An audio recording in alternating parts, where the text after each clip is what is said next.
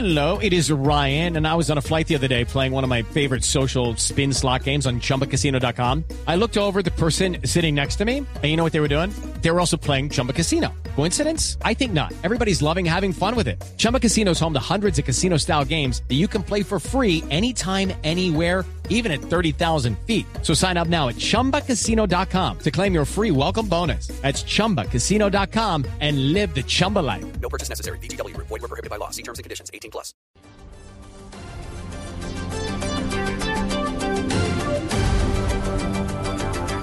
Doce, tres minutos de la tarde actualizamos las noticias a esta hora en Blue Radio. La noticia, por supuesto, más importante tiene que ver con los preparativos para la jornada electoral que se desarrollará mañana en Venezuela. Arrancamos. En medio de denuncias por un posible fraude electoral y del parte de tranquilidad que entregó el gobierno, los venezolanos se preparan para elegir a su futuro presidente. En pocas horas iniciará la jornada en la que el país elegirá por segunda vez en seis meses a su próximo mandatario. Venezolanos residentes en Estados Unidos emprenden viaje de 15 horas para votar. Más de 35 buses se movilizarán desde Miami a Nueva Orleans.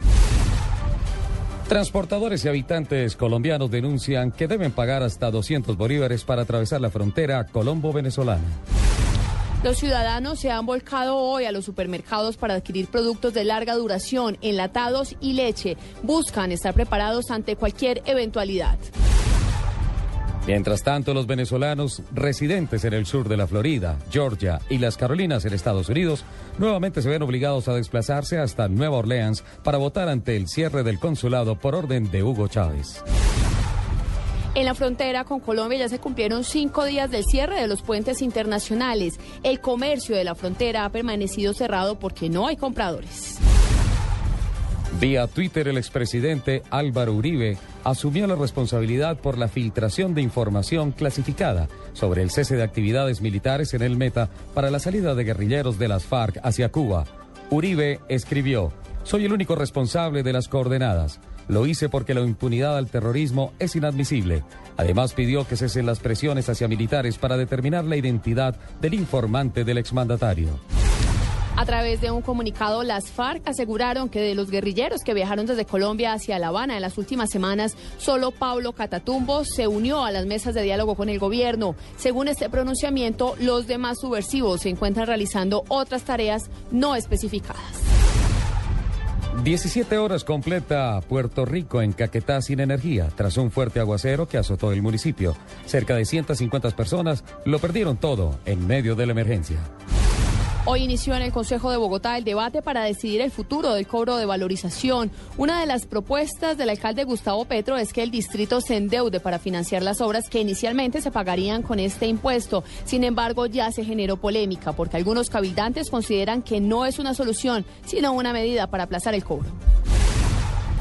14 personas capturadas señaladas de integrar la organización más grande del país dedicada a la estafa en la venta de vehículos. Según las autoridades, el monto de las estafas comprobadas asciende a los 5 mil millones de pesos recaudados a través de una red de por lo menos 10 falsos concesionarios en Bogotá y una red de distribución nacional. En información internacional, al menos nueve personas muertas y otras siete heridas dejó la explosión de un carro en el parqueadero de un supermercado en el oeste de Pakistán. De momento se desconocen las causas de esta tragedia y ninguna organización armada se ha atribuido la autoría del hecho. Fueron liberados los cuatro periodistas italianos que estaban secuestrados desde inicios de abril en Siria. Los comunicadores que estaban realizando un documental para televisión cuando se produjo el plagio ya se encuentran en Turquía. Seguimos con este cubrimiento especial de las elecciones presidenciales en Venezuela que se desarrollarán mañana. Las urnas estarán abiertas a partir de las 6 de la mañana, hora de ese país. Son las 12, 7 minutos de la tarde. Vamos a esta hora a Caracas con nuestro enviado especial Ricardo Espina para conocer cómo avanzan los preparativos para esta jornada electoral. Ricardo, buenas tardes. Hola Alexi, buenas tardes. 12.37 minutos aquí en Venezuela. El cielo está despejado en la capital, en la ciudad de Caracas, y tenemos una temperatura de 32 grados centígrados. Desde Estados Unidos, a miles de kilómetros de acá, miles de venezolanos han emprendido su viaje. En Miami no podrán votar.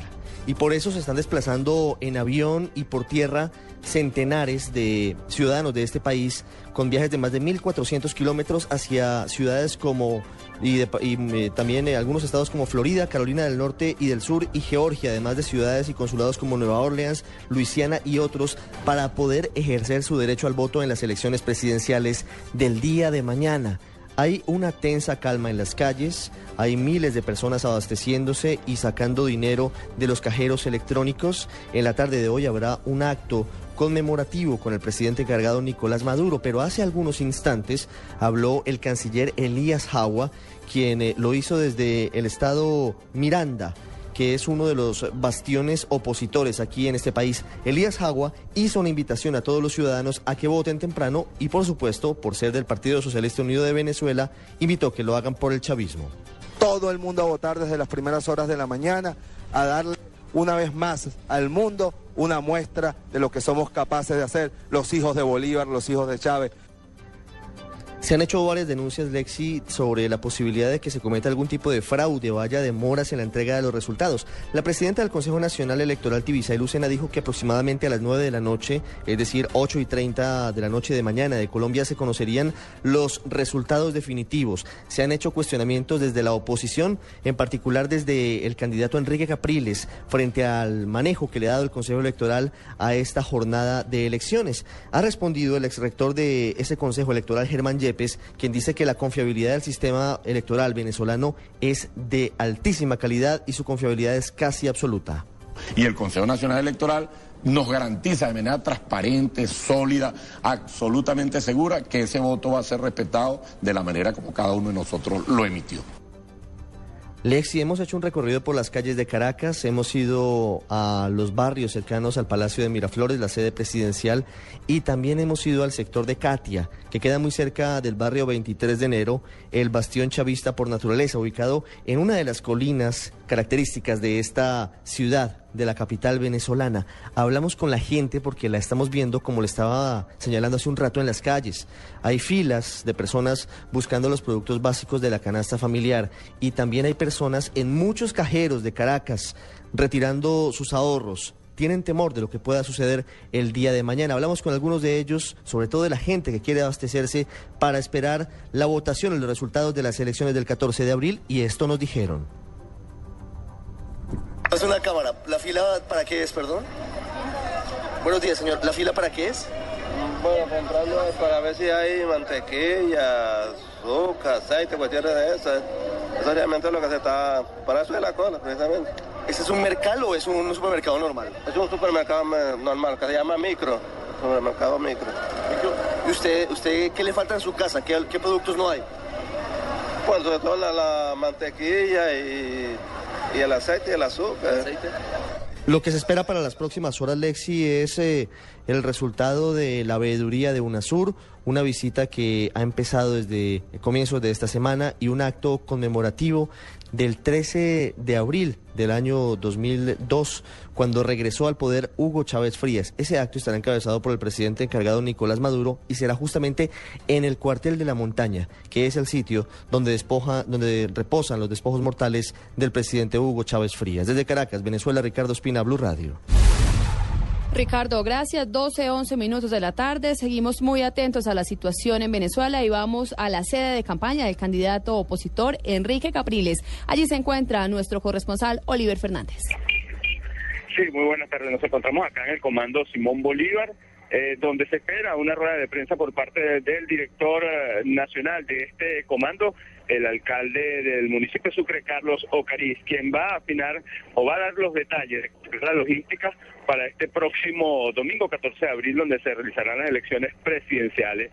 Eh, nosotros estamos acá ya la espera, va a disponer de al menos unos 10 números de teléfono para que las personas puedan de alguna manera llamar y reportar las denuncias si se llegaran a presentar mañana en, la, en las 35 mil mesas de votación, en más de 13 mil 500 centros de votación. Recordemos que son casi 20 millones de votantes. Eh, la cifra exacta son unos 18 millones eh, 300 mil votantes, los que sufragarán, los que tienen la oportunidad de sufragar mañana acá en nuestro país. También eh, los estudiantes, eh, los estudiantes eh, se pronunciaron más temprano acá en el comando Simón Bolívar. Ellos eh, llamaban a la gente joven a que ejerciera su derecho al voto luego del mediodía, eh, de alguna manera para tratar de ayudar a aquellas personas de la tercera edad a que lo hagan en la mañana, aquellas personas que tienen a sus abuelitos, a sus abuelitas, entonces los acompañen,